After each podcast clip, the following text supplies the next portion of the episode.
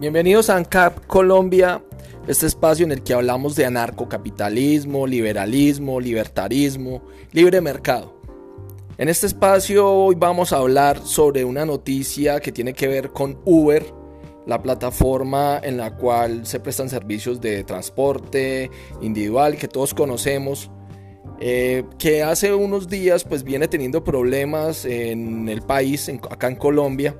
y seguramente puede llegar a tener problemas en otros países como en Argentina, donde las políticas socialistas pues están avanzando fuertemente.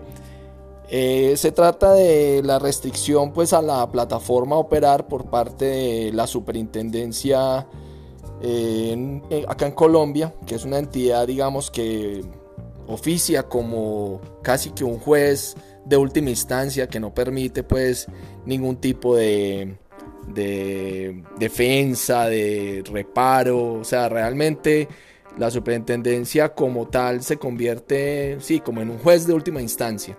Entonces, de eso trata este episodio y vamos a hablar eh, sobre nuevas disposiciones que se están, digamos, planteando y que son realmente ridículas. Vamos a verlo.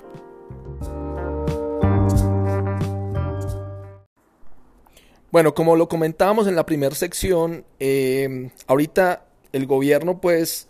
eh, se ha pronunciado y dicho que quiere negociar con Uber, que quiere que la plataforma siga en el país, ya que Uber, como muchos conocemos, amenazó con hacer una demanda acá en Colombia eh,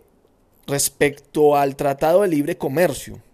Para muchas personas de pronto no es claro, pero Colombia al firmar estos tratados de libre comercio, eh, pueden haber muchos reparos de esos tratados, pero es mucho mejor tener un tratado de libre comercio que no tenerlo. Eh, los países que hoy en día tienen tratados de comercio han mejorado sus tasas de crecimiento, mientras los, eh, los países que no tienen estas, facilidades de, de, comercio, pues han visto cómo su crecimiento se rezaga, cómo el país crece a tasas menores o incluso decrece. Entonces, eh, Uber amenazó a Colombia con una demanda por el incumplimiento a las normas y a, lo que plantea el Tratado de Libre Comercio. Entonces, el gobierno, pues, eh, ante esta situación, pues, eh, salió a dar unas declaraciones diciendo que iba a tratar de negociar con Uber para, y a tratar de legislar, a impulsar desde el, desde el Congreso eh, nuevas disposiciones para que Uber pueda operar en el país. El problema es que hoy salió una noticia diciendo que entonces Uber eh, iba a tener que pagarle a los conductores, a los socios, como Uber los llama, a los usuarios de la plataforma a nivel profesional, no a los usuarios que pagamos, eh, por ejemplo, por recibir el servicio, sino los que prestan el servicio, los conductores, que eh, entonces desde el Congreso se iba a impulsar para que Uber tuviera que pagarle seguridad social a esos conductores, lo cual realmente es ridículo porque es como si usted obligara a YouTube a pagarle a un youtuber. ¿Y por qué la comparación? Resulta que el usuario profesional de Uber, de la plataforma Uber, lo que hace es algo voluntario. O sea, nadie está obligado a operar en la plataforma de Uber, ni se le contrata para tal cosa.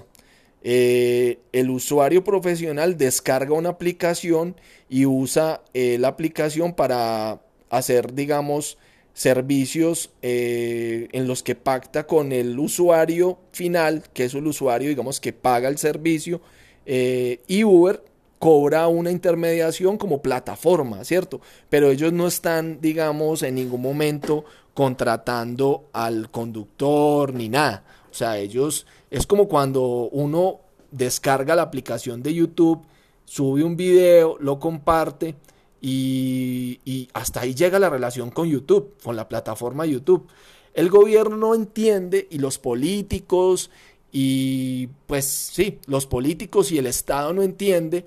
que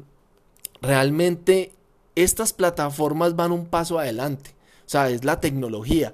es el futuro, es como querer regular a los servidores de Gmail y dejar los correos electrónicos 30 días esperando para poder que las cartas compitan con, con, con el email. O sea, eso es ridículo. Realmente no se va a poder lograr. Y lo mismo pensar que podemos obligar a Uber a pagar una seguridad social, pues realmente si Uber lo hace,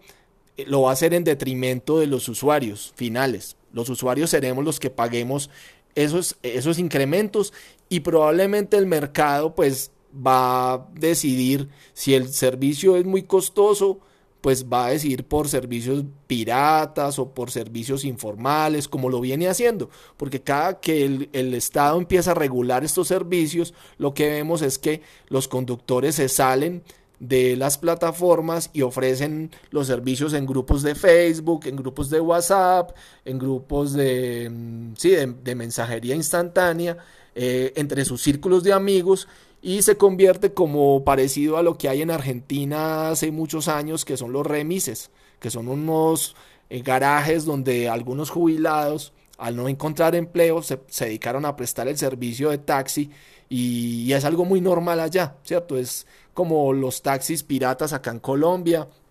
Entonces, realmente, como les digo, es ridículo pensar que Uber va a llegar a pagar una seguridad social y si lo llegase a hacer porque se viese obligado, porque quiere hacerlo, lo va a hacer en detrimento de la tarifa final. O sea, vamos a ser los usuarios quienes vamos a pagar eso. Y el mercado, pues si, si Uber no logra competir con los precios, pues probablemente y no le logra pagar bien a esos socios, pues los socios que no son empleados de Uber decidirán más bien irse a trabajar a otra parte.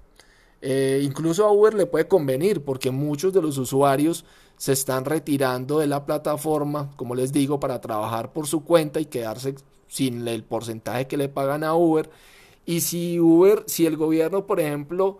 eh, lo, obliga, pues prácticamente sí se crearía como una, una dependencia de la plataforma y muchos usuarios de pronto no, pues usuarios profesionales, no se saldrían de la plataforma por tener esas, esas preferencias. No sé, habría que esperar y ver qué va a pasar, pero son cuestiones que dejamos ahí planteadas. Eh, ahora entonces, ¿qué vamos a hacer? Vamos a cobrarle a YouTube que le pague una seguridad social a los, a los creadores de contenidos en la plataforma o, por ejemplo si este si este podcast yo lo distribuyo en Spotify o en Google Podcast o en, en iTunes entonces ahora vamos a demandar a, a, Google a Apple a Spotify para que me pague una seguridad social porque yo estoy haciendo este contenido acá. Ahí dejo esas inquietudes no sé ustedes cómo las vean y gracias por escuchar. Ayúdenos compartiendo este contenido en grupos de WhatsApp, en grupos de eh, Facebook, con sus amigos, eh, para que lleguemos a más usuarios, a más oyentes y que viva la libertad, viva el anarcocapitalismo y viva el libre mercado.